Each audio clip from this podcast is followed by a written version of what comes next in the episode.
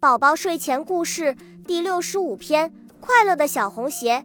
小花狗买回一双小红鞋，红帮、红底、红丝带。朋友们都说小花狗的红鞋真漂亮。小花狗穿上小红鞋，抬起头，挺起胸，背过手，迈着方步走了起来。朋友们又说小花狗真神气。突然。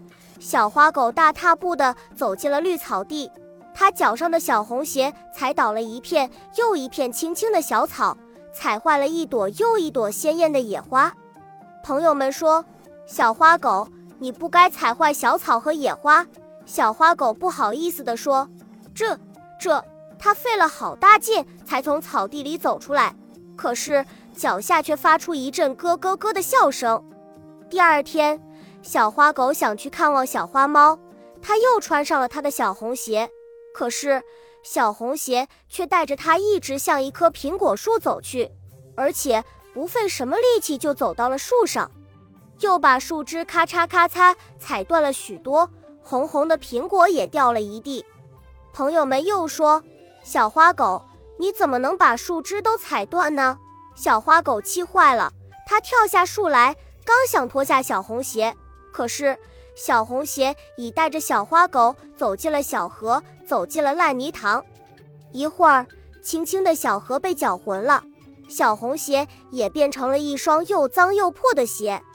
小花狗再也不喜欢小红鞋了，它把小红鞋扔进了烂草堆，和朋友们搬到别的地方去住了。躺在烂草堆里的小红鞋再也快乐不起来了，它看看身上的污泥。想想好朋友小花狗，心里好难过，好难过。这时，小红鞋突然觉得一个什么东西掉进了他的鞋坑，还扑棱棱的在动。小红鞋问：“你是谁呀？”“我是一只小红鸟，天太冷了，让我在这里暖和暖和吧。”看着冻得发斑的小红鸟，小红鞋急忙合上鞋帮，鞋舌。像给小红鸟盖上了被子，一会儿小红鸟暖和过来，又过了一会儿，小红鸟甜甜的睡着了。小红鞋觉得有小红鸟作伴，这一夜过得非常愉快。可是就在天快亮的时候，小红鞋发现小红鸟不见了。他抬头看看天空，想不到自己也像小红鸟一样飞了起来。飞起来的小红鞋高兴极了。它首先飞进绿草地，一棵棵青草，一朵朵野花，就像变魔术一样站了起来。草地又绿了，像碧绿的地毯；花儿更多了，像五彩的花园。小红鞋想，这样的地方真美。它吹着口哨，又走进小河，像一艘小船在河上驶过。